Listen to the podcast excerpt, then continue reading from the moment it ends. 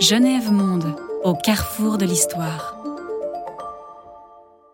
Bonjour Bouddha et Temad. Euh, je voudrais que vous me présentiez aux personnes qui vont écouter cet entretien. Bien, j'ai travaillé pendant de très nombreuses années dans deux universités, en tant qu'enseignant, en tant que chercheur.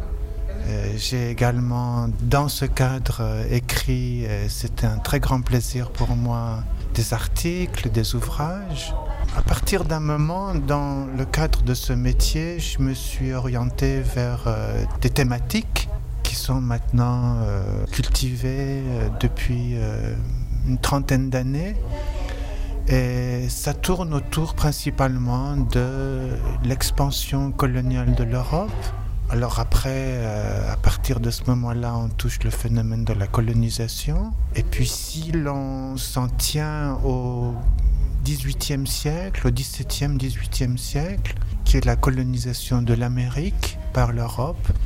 Il y a également la thématique de l'esclavage à partir euh, des côtes africaines. Et j'ai beaucoup aimé faire ça.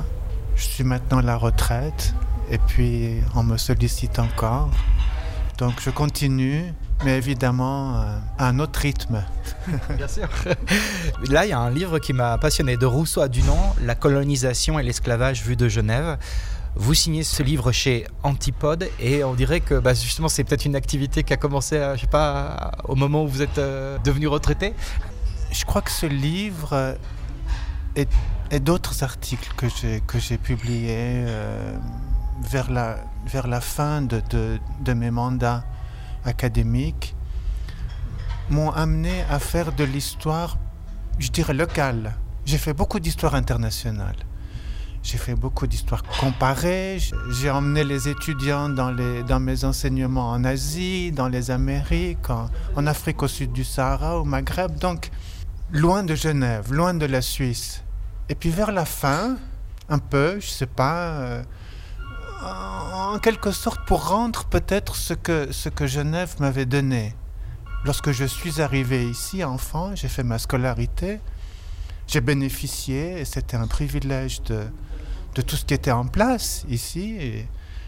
Je, suis très reconnaissant euh, à Genève et, à la Suisse de m'avoir donné. Et puis, un peu en retour, mais de manière très modeste, je me suis intéressé mais toujours en partant du monde, mais de faire aboutir le monde à Genève, en quelque sorte, ou de le, de le faire aboutir en Suisse. J'ai pas quitté l'esclavage, ni la colonisation comme thématique, mais j'ai essayé de les amener et d'en euh, retrouver les, les, traces ici, là où euh, j'ai fait ma vie. C'est bien de rendre, c'est toujours bien de rendre. Alors, on va rentrer dans le vif du sujet et dans ce livre. Moi, j'ai pris beaucoup de plaisir à découvrir des choses que j'ignorais, puis redécouvrir des choses, comme cet exemple de, ce chef iroquois d'Escaé dont on a fêté les, les, 100 ans en fait de la venue, avec euh, la venue d'autres euh, chefs de cette, de cette communauté des, des six nations. plein de surprises en fait. On apprend énormément de choses sur Genève.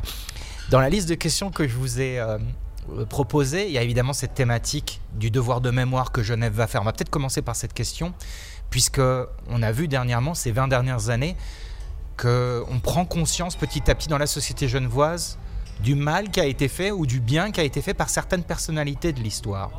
Est-ce que ça a été un bon point de départ pour travailler sur ce, euh, sur ce livre de Rousseau à Dunant, La colonisation et l'esclavage de Genève?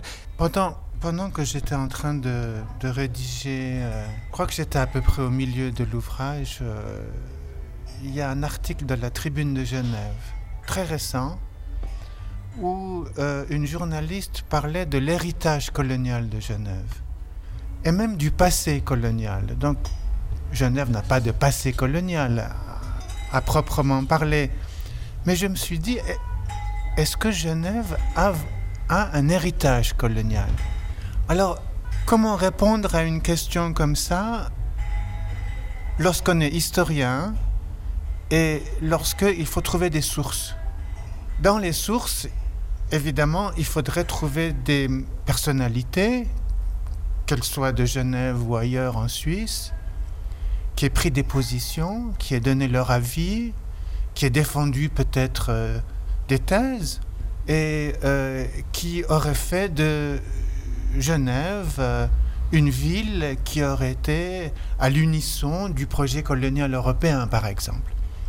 Alors c'est un peu ça que j'ai recherché, c'est de retrouver des traces documentaires, mais je ne les ai pas trouvées auprès de marchands, je ne les ai pas trouvées auprès d'investisseurs, je ne les ai pas trouvées auprès de personnes qui se déplacent à l'étranger avec le statut de migrants, de colons par exemple, euh, des militaires, d'administrateurs. Euh.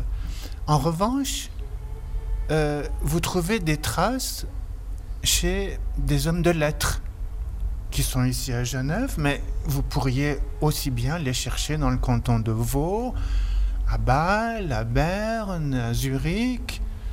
Et ces personnes s'expriment sur ces deux phénomènes que sont la colonisation et l'esclavage et expriment des opinions. Et lorsque vous essayez de euh, récolter ces opinions, de les traiter, de les passer à, à la moulinette critique en quelque sorte, de les mettre en perspective, de les remettre dans leur contexte, alors vous saisissez quelque chose qui peut ressembler à un héritage colonial.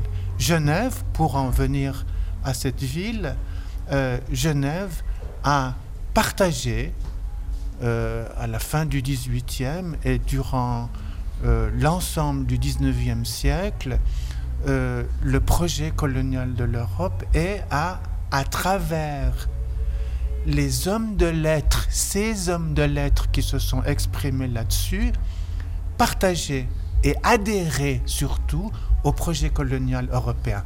En ce sens, on peut, euh, comment dire, euh, euh, parler, on peut décortiquer ce qu'on pourrait appeler l'héritage colonial de Genève. Ce qui est intéressant avec cette ville, c'est la, dimension huguenote, protestante, l'arrivée de tous ces Français qui ont fui euh, la répression, la mort certainement à, un moment, et qui se sont installés ici et puis qui ont trouvé un sens dans, leur, dans une vie euh, de culture, mais aussi d'affaires. C'est clairement des hommes de lettres hommes d'affaires ou qui veulent le devenir. C'est-à-dire qu'il faut exister à Genève euh, avec un, projet concret pour, pour faire fructifier quelque chose, un savoir-faire. Comment expliquer cette culture de négociants, de commerçants qui vont utiliser ces, ces, travers pour, pour y arriver, pour faire fortune. Bon, c'est la cité de Calvin, c'est la Rome protestante. Lorsque les Huguenots euh, doivent partir, pour les raisons que l'on sait, doivent migrer, ils vont pas n'importe où, ils vont là où ils pensent qu'on peut bien les accueillir. Genève est un de ces endroits en Europe. Et que vous avez une concentration euh, à Genève, euh, Duguenot, mais ils sont pas tous riches, évidemment. Mais il y en a qui ont un patrimoine et qui viennent non seulement avec ce patrimoine, mais avec leur réseau. Et c'est pour ça que vous avez au fond, euh, à Genève, une espèce de centre à partir duquel vous avez des liens avec beaucoup d'autres endroits dans le monde parce que les Huguenots, qui sont des négociants, qui sont des manieurs d'argent, gardent leur réseau et les activent depuis Genève. Et avec le temps, ils se naturalisent, comme on dit. Alors, et, puis, euh, vous avez euh, toujours euh, cette tradition dans ces grandes familles que nous connaissons à Genève protestante où il y a euh, des pasteurs, il y a des notaires, il y a des professeurs d'université, il y a aussi des hommes de lettres. Ces hommes de lettres, leur intérêt, c'est que ils vont parler de quelque chose que j'ai voulu étudier. Et ils vont en parler en étant les produits de leur temps. Ils vont pas en parler avec les valeurs qui sont les nôtres aujourd'hui évidemment. Et c'est pour ça qu'en les regardant depuis ici, depuis Genève et depuis maintenant, il y a des choses qui peuvent nous surprendre. J'ai plusieurs exemples justement. Hein. Il y a cette complexité. On, voit donc dans le titre, vous citez Rousseau et Dunant.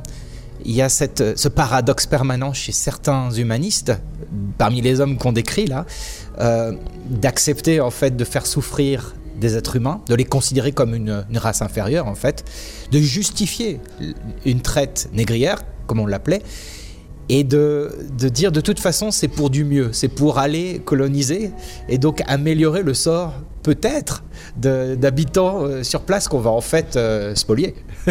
donc comment expliquer ce paradoxe, cette euh, ambivalence? Et l'ambiguïté elle est quasiment chez tout le monde, peut-être moins chez Rousseau que chez les autres. Mais peut-être que si on passe en revue certains personnages genevois, il y en a certains qui ont clairement une sorte de double personnalité. oui, c'est vrai, c'est vrai. mais mais euh, à une époque, et pour nous ça peut être décoiffant, on pouvait être deux choses en même temps, qui pour nous sont pas du tout imaginables aujourd'hui. On pouvait être anti-esclavagiste mais pour la colonisation. Et il y a un homme de lettres qui est peu connu à Genève, mais d'une grande famille, la famille Butini, c'est Jean-François Butini. Très tôt, en 1771, il écrit un roman épistolaire dans lequel il glisse au milieu, il insère un programme abolitionniste, et l'idée de Butini est totalement saugrenue pour nous. Parce qu'il dit, pour maintenir la colonisation, pour faire prospérer nos possessions d'outre-mer, il, dit nos possessions parce qu'il s'identifie au projet colonial depuis Genève. Mhm il faut abolir. Au fond, pour lui, l'esclavage, c'est pas rentable. C'est pas rentable pour les maîtres. donc, c'est au fond, vous avez un anti-esclavagiste et dans notre tête, un anti-esclavagiste doit être nécessairement un homme de progrès, un homme d'ouverture, et on s'attend à ce qu'il soit contre la colonisation. Et en réalité, pour rester sur cet exemple, mais beaucoup d'autres exemples viendraient confirmer cette, euh, ce mariage étonnant pour nous dans des têtes qui ne sont pas faites comme les nôtres. On peut être contre l'esclavage vouloir l'abolir, mais pour sauvegarder quelque chose qui est la domination formelle et l'exploitation. Vous voyez, ça nous désarçonne au fond. Mais c'est comme ça qu'on réfléchissait à l'époque. C'est-à-dire que avant de devenir anticolonialiste, on pouvait être anti-esclavagiste. Donc c'est là où où l'historien déroule en quelque sorte la chronologie. Vous voyez On ne peut pas avoir tout comme une sorte de précipité en même temps. Il fallait un temps pour que euh, on s'oppose au niveau des principes à la servitude des Noirs. Et puis, il fallait que le temps s'écoule pour que plus tard, on se positionne contre la colonisation. Alors passons en revue certains des personnages dont on parle depuis le début de cet entretien. Vous commencez d'ailleurs à parler euh, de Tremblay et Clavière. Euh, je ne sais pas si vous pouvez euh, nous parler de ces deux personnages. Il y en a tellement d'autres. Hein. On parle de Sismondi, euh, etc. Donc, pourquoi avoir commencé avec Tremblay? Enfin, vous avez, vous avez certainement procédé à une forme de chronologie aussi. Alors, Jean Tremblay, encore une autre famille genevoise qui est bien connue aujourd'hui. Il y a un parc Tremblay qui existe. Tremblay est un personnage très particulier parce que à son, à son corps défendant, il devra quitter l'Europe pour aller euh, tenter sa chance dans les Antilles où il deviendra un planteur. Et il va rester, c'est à Saint-Domingue, c'est l'actuel Haïti. Il va rester à Haïti pendant 32 ans, je crois, et il meurt là-bas. Et il devient ce que l'on pourrait appeler un colon, c'est-à-dire il devient un membre reconnu de la société coloniale blanche de Saint-Domingue. Et voyez comme les choses peuvent toujours encore nous surprendre avec cet exemple. Tremblay a des esclaves comme planteurs. Il cultive le coton et puis euh, l'indigo principalement. Mais il va s'opposer, parce qu'il s'associe avec un autre planteur qui est français, il va s'opposer aux méthodes qu'il considère comme étant cruelles de son associé et prôner quelque chose que l'on pourrait appeler un esclavage en douceur. Et il est euh, abolitionniste, ça veut dire il est contre l'esclavage, mais contre un esclavage, encore une fois, qui pour lui, euh, euh, comment dire, euh, maltraite une main-d'œuvre dont on pourrait tirer le meilleur si on faisait preuve à leur égard de douceur. Donc, il y a toutes sortes d'anti-esclavagistes. Il y a toutes sortes d'abolitionnistes. Et là, vous avez avec Tremblay l'exemple d'un planteur esclavagiste qui a des idées abolitionnistes. Ce qui est tout à fait étonnant. Et pour Clavière, alors c'est encore, c'est encore plus, euh, je dirais, déroutant, parce que Clavière est un financier. Alors, Genève a sa place financière, évidemment. Un clavier, je pense, est connu de tous les historiens qui ont travaillé sur euh, les investissements internationaux, sur, euh, l'histoire financière internationale.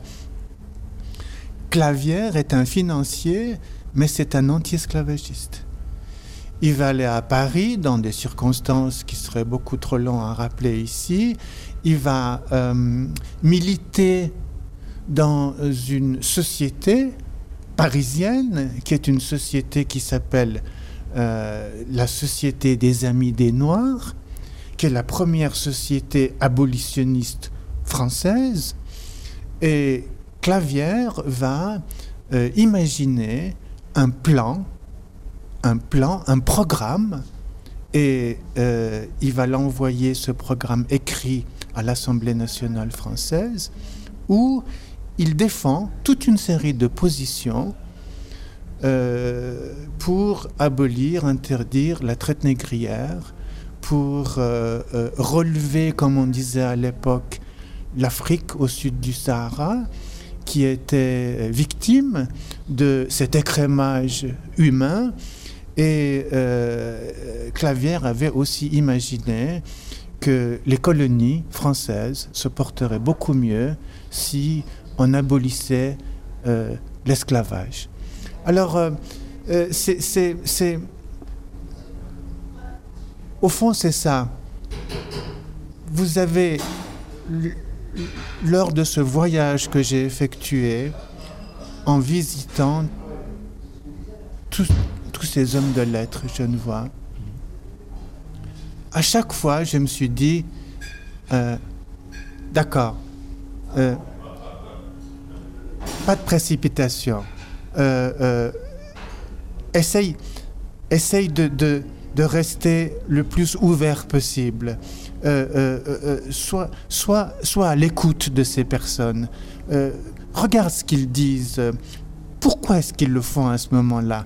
Donc, au fond, vous êtes désarçonné, mais vous devez, vous devez aussi admettre que vous avez une tête d'historien qui est faite avec ce que nous vivons aujourd'hui et qu'il faut réviser les choses.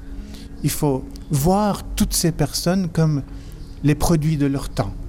Il y a quand même quelque chose qui m'a qui m'a beaucoup plu, c'est la présence à Copet d'intellectuels français et genevois suisses qui viennent euh, peut-être influencer euh, la petite Genève des négociaux sur cette thématique. Euh, peut-être qu'il faut être abolitionniste aujourd'hui parce que parce que c'est un devoir moral, mais aussi c'est peut-être concret économiquement, c'est pas forcément la moins bonne décision que d'abandonner cette euh, traite des négrières ou de cet esclavagisme sur les, lieux d'exploitation. Est-ce que c'est ce, rôle qu'a eu la société ici même à, à à côté de Genève euh, Il y a eu cette influence?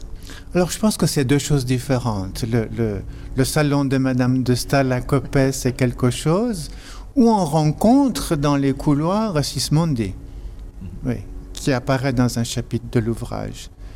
Et puis la Société des Amis des Noirs, euh, qui est logée à Paris, dans le quartier des banques d'ailleurs, c'est autre chose. Mais ce que vous dites est intéressant parce que dans les deux cas, dans les deux cas, aussi bien dans le salon à côté de Madame de Stahl qu'à Paris, dans les locaux de la Société des Amis des Noirs, vous avez des abolitionnistes et vous avez des pro-esclavagistes. Et ça, aujourd'hui, on ne comprend pas. On ne comprend pas comment des personnes qui ont des positions pour nous aux antipodes peuvent se rencontrer, dialoguer et être membres d'un même salon, fréquenter un même salon ou être membre d'une même société.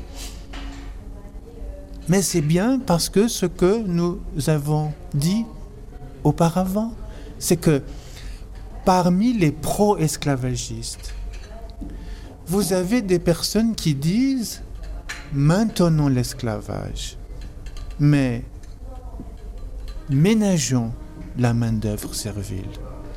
Faisons en sorte qu'elle ne soit pas maltraitée. Parce que ce faisant, nous en ferons des travailleurs plus productifs.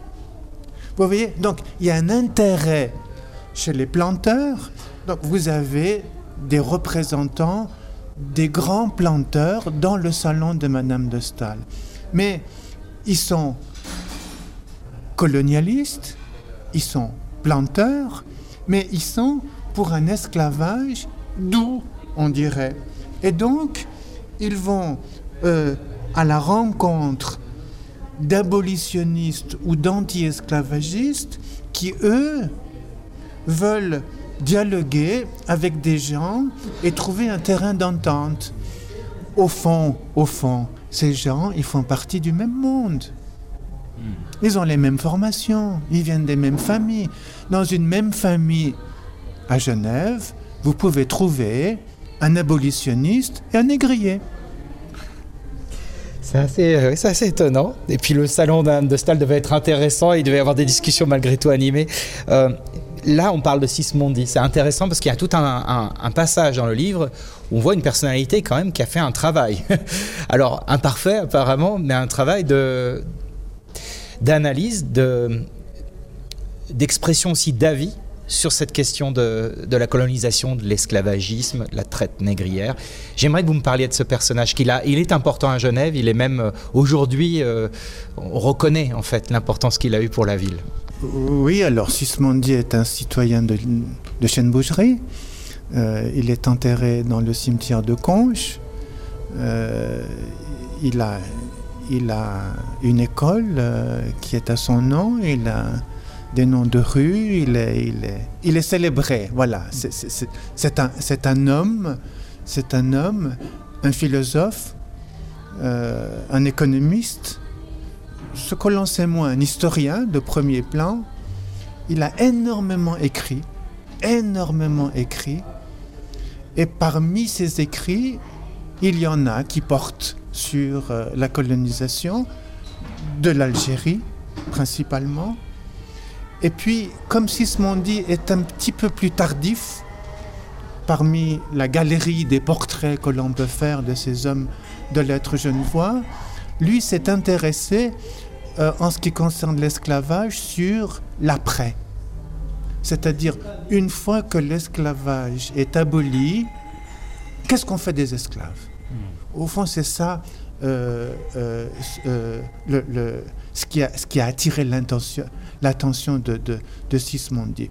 Sur l'Algérie, Sismondi était comme d'autres d'autres penseurs, d'autres euh, techniciens de la colonisation, comme on disait à l'époque en Europe, c'est-à-dire qu'il voulait pour l'Algérie une colonisation exemplaire. Donc il s'exprime dans les années 1830, 1840, 1850. Ça veut dire à une époque où on en est aux premières décennies de la colonisation en Algérie et où la France ne sait pas encore très bien quel est le système colonial qui sera choisi. Qu'est-ce que l'on va faire de l'Algérie comme colonie française? Hmm. Donc il y a des hésitations, il y a des penseurs qui interviennent, parmi eux Sismondi. Et Sismondi, qui salue la conquête militaire par la France de l'Algérie. Donc là, il n'y a aucun, aucune hésitation à le, mettre dans la catégorie des personnes qui étaient en faveur de la colonisation. Il dit, faisons de l'Algérie une colonisation modèle, modèle, pour montrer que l'Europe, dans son idée la France, est capable de relever, de relever une population qui, dans son esprit, a été euh, maltraitée, a été abaissée, a été, euh, à l'époque, on utilisait des mots très forts parfois, souillée par la domination turque-ottomane. Donc, il fait cette opposition. Il dit voilà, un territoire, l'Algérie, qui était une, euh, une possession euh, ottomane qui est à la dérive. Cette population est laissée à elle-même. Il faut relever, il faut relever cette société. Il faut venir en aide à cette population. Donc, si vous voulez, des principes, des principes qui étaient très respectables.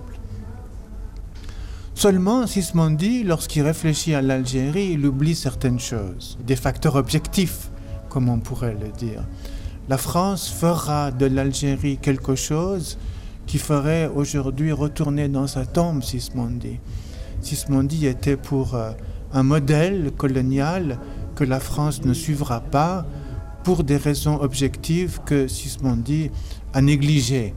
Donc dans son analyse, disons que Sismondi était un humaniste mais euh, il s'est peut-être laissé aveugler par ses bons sentiments. Oui, ça c'est pour la colonisation de l'Algérie. Mhm. Et, et Sismondi est très connu. Alors, je peux peut-être juste glisser ici quelque chose qui peut vous montrer comment j'en suis venu à localiser ces hommes de lettres genevois lorsque j'ai commencé ma recherche. Sismondi est connu à l'extérieur de Genève. Il est connu chez les historiens qui travaillent sur la colonisation européenne. Parce que il a justement fait cette proposition de colonisation modèle en Algérie, mais aussi parce que Sismondi est connu pour avoir imaginé une sortie de l'esclavage en prônant le métayage. Alors, euh, Sismondi, c'est un Toscan. Euh, il, a, il, a, il, a, une racine italienne. Alors, l'Institut de recherche sur Sismondi est, est euh, du côté de Florence aujourd'hui. Et Sismondi est allé euh, dans la région, en Toscane, étudier l'agriculture. Et là, il a euh, euh, découvert qu'il y avait un système qui marchait très bien, à l'avantage, entre guillemets, des maîtres et des, paysans, qui était le système du métayage. Le métayage, c'est un contrat, un contrat qui divise la récolte entre le propriétaire terrien et les paysans qui les cultivent en tant que locataires. Et il a dit, mais c'est génial, c'est ça qu'il faut. C'est ça qu'il faut pour euh, euh, garder les esclaves, les nouveaux affranchis, en les attachant à la terre, mais c'est ce qu'il faut aussi pour que les maîtres puissent toucher une partie du produit de la terre qui est cultivée. En fait, l'idée de Sismondi, et il était vraiment très attaché à cela, c'était de faire des esclaves affranchis des paysans. Il avait une très haute idée du statut des paysans. Évidemment, comme tous les autres, il voulait que les esclaves deviennent des nouveaux citoyens. Mais en tant qu'économiste, il croyait que le métayage était la, la meilleure sortie possible de l'esclavage. Pour quel résultat, d'après vous, si on regarde les faits Sa proposition n'a pas été retenue. Alors encore une fois, ici, c'est un type idéal, disons. Il y a le modèle colonial idéal dans l'esprit de Sismondi, que les Français n'ont pas retenu, évidemment. Maintenant, je peux vous parler euh, en faisant le lien avec Dunant. Dunant, qui a très bien connu l'Algérie, on sait pourquoi. Euh, Puisqu'il il y avait des intérêts il les a défendus, il a voulu d'ailleurs faire fortune en acquérant des terres, des moulins, et il a euh, défendu, il était un partisan de la colonisation pendant une première partie de sa vie. C'est parce que comme Sismondi, il croyait que la colonisation pouvait apporter quelque chose de bon, quelque chose de positif, pour les autochtones, bien entendu, mais aussi pour l'affairiste qui était du. Donc il y a toujours ces deux volets, n'est-ce pas? Mais quand, vers la fin de sa vie, il voit ce qu'est devenu l'Algérie du nain, il va devenir un anticolonialiste. Et il va écrire des pages. On ne s'attendrait pas du tout à ce que quelqu'un comme Dunant, qui 30 ans plus tôt s'est lancé à corps perdu dans les affaires coloniales, où il a tourné le dos à beaucoup de ses principes, justement pour faire de l'argent, puisse devenir vers la fin de sa vie quelqu'un qui est au fond le champion, le chantre de l'anticolonialisme. C'est parce que ce sont des personnes qui ont à un moment donné sincèrement cru quelque chose et puis qui perdent leurs illusions et qui deviennent amers, du nom devient très amer et va se tourner vers quelque chose auquel il a cru auparavant. Et euh, évidemment, c'est pas agréable d'être dans cette situation. je dirais même que son épisode algérien a été euh, en fait la cause indirecte de sa perte, puisqu'il a, il a accumulé de telles dettes. Absolument. Le drame de la vie de Dunant vient de sa déconfiture algérienne. Il n'était pas fier de ça. Vous savez, il a écrit ses mémoires Dunant et il a il n'a jamais relaté quoi que ce soit dans ses mémoires sur l'épisode algérien. Ni la Tunisie, où il avait aussi. Ni la Tunisie. Dunant était quelqu'un, et c'est peut-être son côté, euh, euh, comment dire, marketing. Il a toujours voulu se vendre. Et il a, dans un premier temps, il a très bien réussi. Il a, il a, il a, il a il a mené en bateau des investisseurs genevois. Mais, mais c'est une histoire tragique, mais en même temps, euh, il y a comme une sorte de, de, rédemption chez lui. Euh, c'est le côté religieux. Bien sûr. Alors, puisque vous parlez de Dunant, on va parler de Mounier. Lui aussi, évidemment, a un rôle euh, dans, dans, cette thématique du, du colonialisme genevois de l'époque. Mais alors, personnalité complexe aussi, encore une fois, parce que membre du CICR, éminemment important. Il prend le relais clairement du nom à un moment. Mm. Et malgré tout, donc son avis va nous intéresser sur ce qui se passe à une échelle euh, euh, colonialiste. Racontez-nous en fait quelle était son, sa façon de penser. Oui, c'est le cofondateur du CICR. C'est quelqu'un qui a beaucoup œuvré dans des réunions internationales, dans des colloques au niveau européen. Donc c'est un, homme de dossier. C'est quelqu'un qui a beaucoup publié, comme Sismond dit. C'est quelqu'un qui a beaucoup œuvré à l'ombre. Du Nord, il épate la galerie. Moignier, c'est quelqu'un qui est derrière le décor, si je peux dire. C'est un, homme, un homme de dossier, c'est un homme d'appareil aussi. Participe beaucoup à des commissions, à des congrès. Gustave Moignier a eu quelque chose dans sa vie que nous pouvons encore aujourd'hui difficilement saisir, c'est non pas une admiration, mais une fascination pour le roi des Belges Léopold II.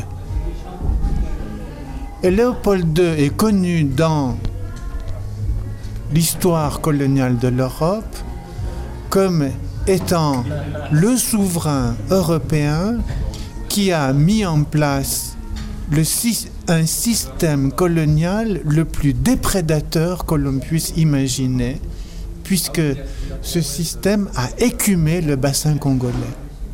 Au fond, c'est, c'est l'actuelle République démocratique du Congo, l'ex-Zaïre, qui à l'époque s'appelait l'État indépendant du Congo, qui était le, jardin, privé de Léopold II. Et Moignier, qui rencontre Léopold II à Bruxelles, tombe sous sa fascination. Et il va venir à Genève et il va œuvrer pour faire avancer le projet colonial léopoldien. Et il va créer quelque chose qui est une revue que l'on peut consulter. Avant, on le consultait à la bibliothèque. Il fallait prendre du temps, il fallait demander, on ne pouvait pas recevoir tous les numéros. Maintenant, c'est en ligne. Et Monnier saura au fond, c'est ça que nous, ne pouvons pas aujourd'hui pardonner à Moignet. C'est qu'il est su que la colonisation du Congo par Léopold II était quelque chose que l'on ne pouvait pas accepter sur le plan humain et sur le plan du droit international, alors que Moignet se prétendait humaniste et un adepte du droit international et du droit humanitaire qu'il a contribué à élaborer, il n'a jamais dénoncé, jamais dénoncé, jusqu'à la fin de sa vie. Et je pense que euh, c'est son côté obscur. Exactement. Évidemment, on va pas tous les faire parce qu'il y en a beaucoup, mais je vais noter euh, de Saussure parce que là, il y, a quelque chose qui m'a plu dans les anecdotes que vous avez trouvées en faisant vos recherches. Il y a parfois des, des phrases, des avis qui sont assez surprenants.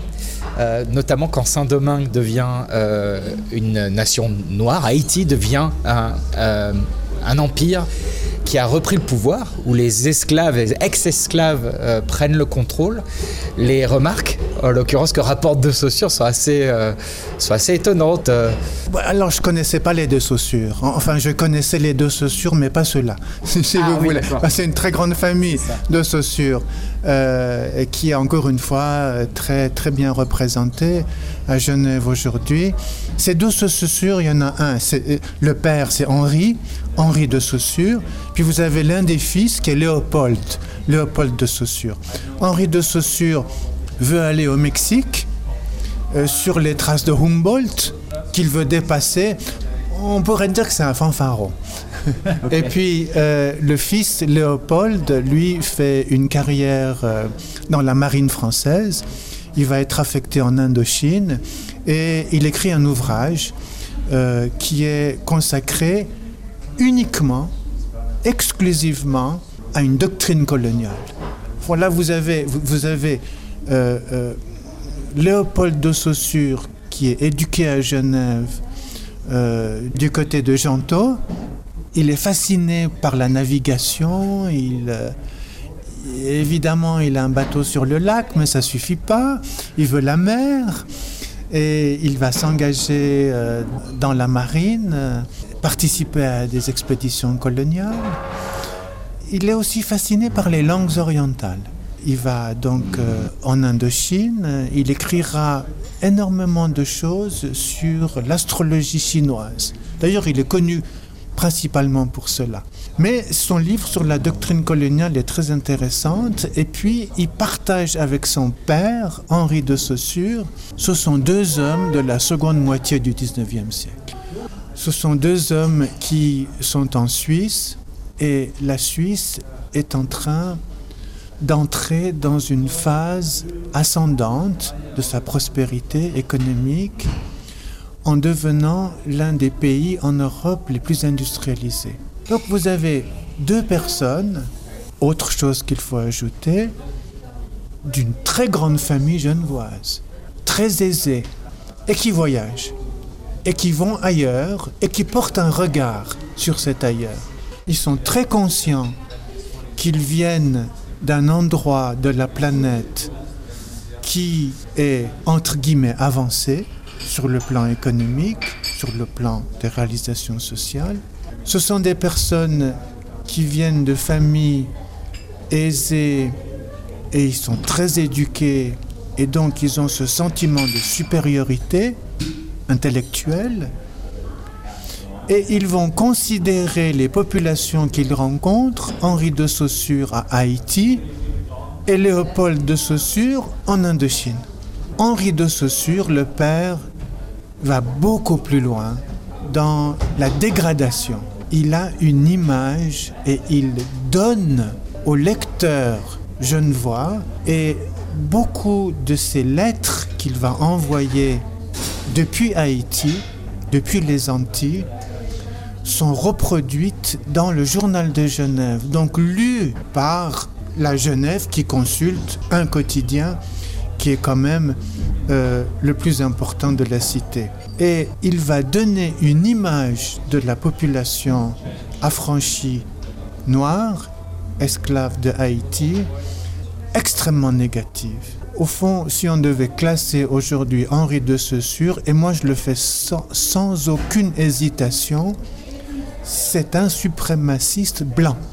Et ce qui m'a étonné, c'est que personne à Genève à l'époque, ni parmi les lecteurs du journal de Genève, ni parmi les personnes qui euh, auraient pu s'exprimer à la Société de géographie de Genève, parmi d'autres penseurs de Genève qui lisaient, qui étaient informés par Henri de Saussure de ce qui se passait à Haïti, Haïti était présenté comme un pays à la dérive parce que les Noirs étaient incapables de gérer la situation.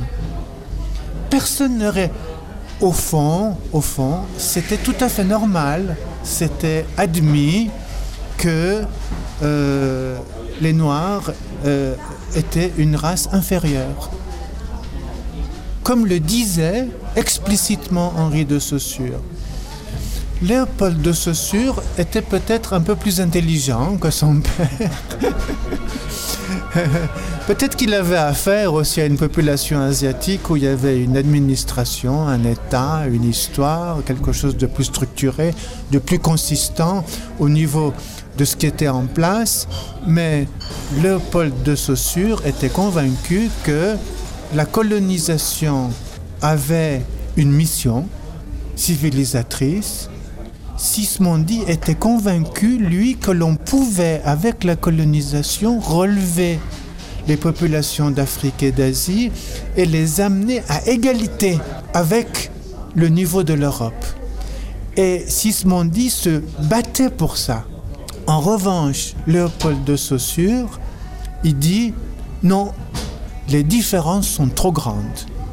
Les différences ne sont pas de degré, elles sont de nature nous avons affaire à des sociétés, à des entités, à des populations, à des civilisations qui sont trop en décalage avec l'Europe.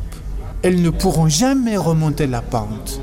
Et d'ailleurs, même si elles le faisaient, elles n'arriveraient jamais au niveau de l'Europe. Alors on va arriver vers la fin de cet entretien. Rousseau est, cité au premier, on n'a pas encore parlé de lui, c'est peut-être le moment d'en parler. Euh, parce qu'il y a énormément à Genève, on voit qu'il est partout. Donc c'est pas la personnalité la moins euh, représentée dans l'espace public. Il se distingue cependant de toutes les personnes dont on a parlé. Rousseau est le premier. Il est le premier à apparaître euh, dans l'ouvrage, il est le premier dans le titre, mais c'est le premier en date aussi. Donc, il est à une époque, il vit à une époque, Rousseau, où l'anti-esclavagisme apparaît, se constitue, mais c'est un anti-esclavagisme euh, qui euh, s'élabore au niveau des principes, au niveau des grands principes. Autrement dit, Rousseau ne va jamais, comme d'autres après lui, s'engager dans une association. Il va jamais s'engager dans une action politique, comme le fera Clavière, pour interdire, pour abolir euh, la traite négrière ou l'esclavage. Il va dire, c'est contre les principes auxquels je crois. Donc, il situe ça, au fond, à un niveau très élevé, et on va lui reprocher, au fond, ce non-engagement, cette espèce de situation confortable qui consiste à rester au niveau des idées, au niveau des théories, à un très haut niveau et voir les choses de loin. Mais c'est ce qu'on faisait à l'époque. C'était la première étape. C'est ce que faisaient tous les contemporains de Rousseau, qui étaient comme lui contre l'esclavage et la traite. La particularité de Rousseau, c'était qu'il était anti-esclavagiste au niveau des principes, c'est entendu, mais qu'il était en même temps anticolonialiste, mais aussi au niveau des principes.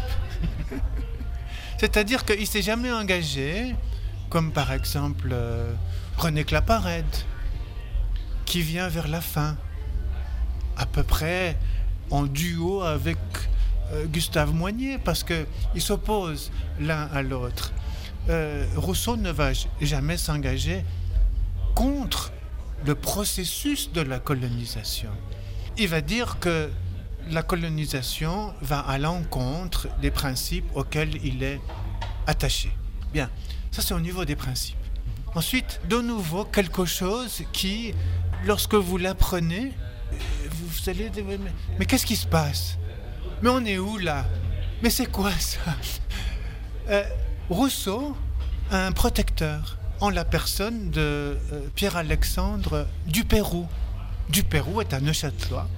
Il vient parce qu'il il y est né et qu'il y a passé sa jeunesse d'une ville qui est la capitale d'une colonie qui était une colonie néerlandaise, le Suriname, la Guyane néerlandaise.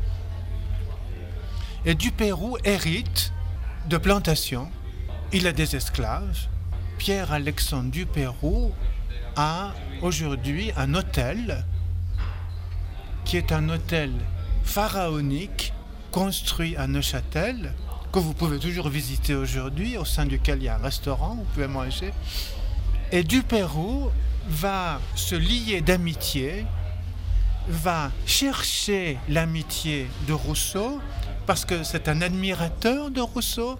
Du Pérou est un planteur esclavagiste, mais au niveau des idées, c'est un humaniste. Et il va vouloir, et il proposera toujours à Rousseau, viens me voir, viens chez moi, demande-moi tout ce que tu veux, je ferai n'importe quoi pour toi. Il dépense une somme très importante pour éditer les œuvres complètes de Rousseau. C'est la première édition des œuvres complètes de Rousseau. C'est financé par un planteur esclavagiste qui était le protecteur de Rousseau. Donc, c'est un peu cavalier, si vous voulez. Hein? on se dit, mais ça nous fait un peu tourner la tête. On dit, mais attendez, il faut que je, que je retombe sur mes pieds. Voilà. Donc, si vous mettez aussi dans l'affaire Rousseau, vous retrouvez cette combinaison paradoxale. C'est un mariage pour nous euh, inattendu. Alors, j'aimerais conclure par euh, votre perception des choses aujourd'hui. On a beaucoup parlé, comme on disait au début de l'entretien, du devoir de mémoire, de, de la prise de conscience des autorités genevoises de leur passé, du passé historique, et puis peut-être une façon aussi de réordonner, réévaluer, réexaminer tout ce qui s'est passé chez ces différentes personnes. Leur avis doit être contextualisé. En revanche, on sait que certains ont quand même été mauvais, esclavagistes, ont fait des choses euh, répréhensibles et peut-être qu'ils ne méritent pas cette place aujourd'hui dans l'espace public genevois. Est-ce qu'il y a cette prise de conscience ou elle est encore un peu timide, trop timide? Et comment voyez-vous les, les choses évoluer? Au regard de ce qui se passe actuellement dans le débat Pas trop timide il y a une prise de conscience. Donc, donc, là, je suis plus historien. Je suis, je suis le citoyen qui s'exprime. je suis l'habitant. Je suis l'habitant de Genève euh, qui euh, entend des informations, qui voit des prises de position. Il est bon qu'aujourd'hui, on puisse euh, se préoccuper de ce qu'étaient certains hommes que l'on célèbre en mettant leur nom sur des institutions, sur des bâtiments publics. Alors, Karl Vogt n'apparaît pas dans le livre pour une raison simple, c'est que Karl Vogt n'a pas écrit sur la colonisation et l'esclavage. En revanche, comme d'autres, il a été séduit par des théories racistes. Et l'université de Genève a célébré Karl Vogt en donnant son nom à l'un de ses bâtiments. Et ça, ça fait dernièrement l'objet d'une réflexion, etc. Donc, première réaction, en partie de citoyens mais aussi d'historiens. C'est bien que l'on remonte dans la biographie de Karl Vogt pour dire que parmi ses écrits, il y en a qui sont à Roland racistes. Mais si vous faites ça, vous ne devez pas oublier tout ce qu'était Karl Vogt aussi ailleurs. Karl Vogt était un recteur de l'université qui s'est engagé pour la promotion des femmes, pour faciliter l'accès à l'université des femmes. Donc qu'est-ce que vous retenez Les deux? Comment vous faites la part des choses? Eh bien, vous allez de nouveau euh, aboutir à la conclusion que les situations passées, les personnalités des époques anciennes n'étaient pas trempées dans une seule eau, n'étaient pas faites d'un seul métal, il y avait une complexité qui était grande. Vous devez euh, rappeler aux gens qu'il euh, y avait un côté vilain, mais il y avait un autre côté que vous pouvez aussi illustrer. genèvemonde.ch